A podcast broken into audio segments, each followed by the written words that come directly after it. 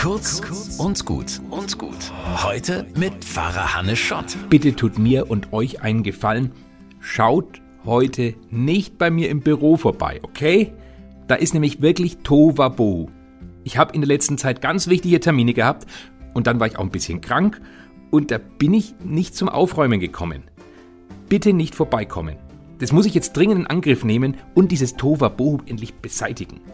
Denn wenn so Riesenunordnung herrscht, fühle ich mich selber auch nicht wohl. Wisst ihr eigentlich, woher dieser Begriff Tohu Wabohu kommt? Nicht aus meinem Büro, sondern aus der Bibel. Ganz vom Anfang. Da steht nämlich die Geschichte von der Erschaffung der Welt. Gott schuf die Welt und alles war wüst und öde. Tohu Wabohu heißt es auf Hebräisch. Und dann sorgt Gott für Ordnung und beseitigt das Tohu Wabohu. Und so ein Tohu Wabohu, das gibt's ja nicht nur auf meinem Schreibtisch, sondern auch in meinem ganzen Leben. Da gibt's Wochen, wo alles durcheinander geht und in denen mein ganzes Leben mal wüst und öde erscheint. In denen ich irgendwie einfach keine Ordnung reinkriege. Gott kann mir dann helfen, mein Leben zu ordnen. Er, der dieses große Tohuwabohu auf der Erde gerichtet hat, der schafft es bestimmt auch in meinem kleinen Leben. Und das finde ich super.